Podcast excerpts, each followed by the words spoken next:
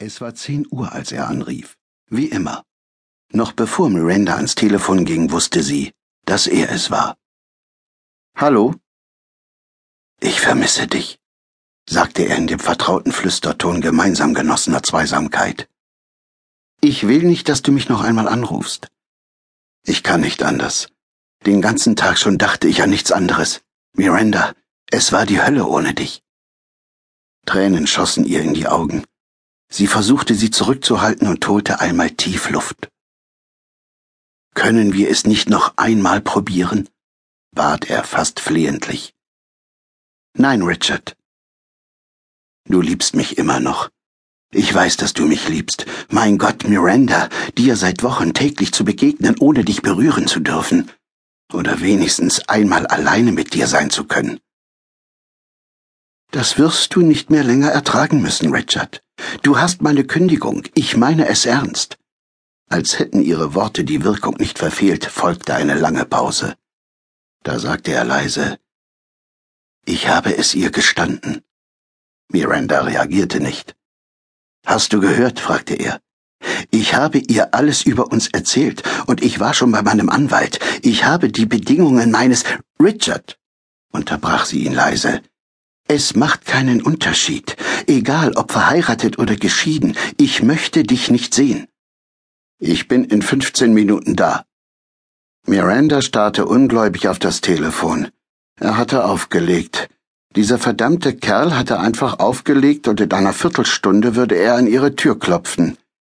Dabei hatte sie in den vergangenen drei Wochen tapfer durchgehalten. Sie hatte es geschafft, Seite an Seite mit ihm zu arbeiten und dabei höflich zu lächeln und ihrer Stimme einen neutralen Tonfall zu verleihen.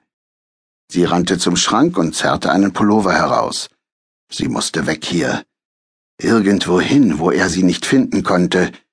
Sie floh durch die Haustür, die Verandatreppen hinunter und begann schnell und entschlossen die Willow Street entlang zu laufen. Fröstelnd verschränkte sie die Arme vor der Brust. Dabei war es nicht einmal besonders kühl für diese Jahreszeit in Maine. Sie war wütend. Wütend, weil sie sich hatte aus ihrem Haus vertreiben lassen. Bei der Bayview Street schlug sie den Weg nach rechts zum Meer ein. Nebel zog von der Bucht herein. Sie lenkte ihre Schritte geradewegs in die aufziehenden Nebelschleier. Von der Straße bog sie in einen Pfad ein, dem sie bis zu einer Reihe von Granitstufen folgte.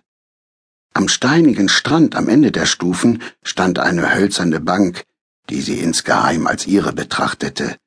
Da setzte sie sich hin, zog die Beine an die Brust und starrte aufs Meer. Inzwischen würde er ihr Haus wohl erreicht haben. Sie fragte sich, wie lange er an die Tür klopft ob er so lange dagegen pochen würde, bis ihr Nachbar Herr Lenzo sich darüber beschwerte, oder ob er aufgeben und nach Hause fahren würde, zu seiner Frau, seiner Tochter und seinem Sohn.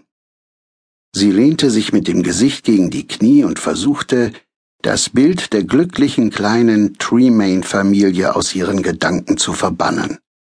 Er hatte seine Ehe nicht als glücklich bezeichnet, eher als an der Grenze der Belastbarkeit.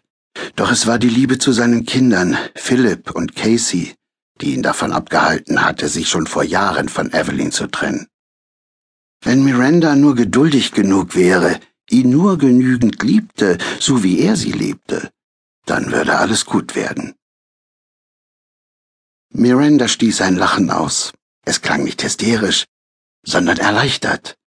Sie fühlte sich, als sei sie von einer langen Krankheit genesen und stellte fest, dass ihr Verstand wieder scharf und klar war. Sie erhob sich und machte sich auf den Heimweg.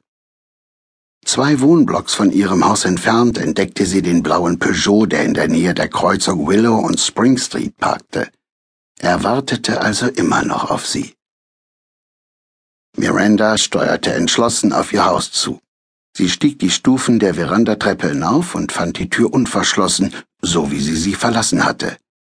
Drinnen brannten noch immer die Lichter. Er war nicht im Wohnzimmer. Richard, rief sie. Keine Antwort. Du hast kein Recht, hier einfach reinzukommen, brüllte sie. Das ist mein Haus. Ich könnte die Polizei rufen und dich wegen Hausfriedensbruch festnehmen lassen. Sie wandte sich dem Schlafzimmer zu.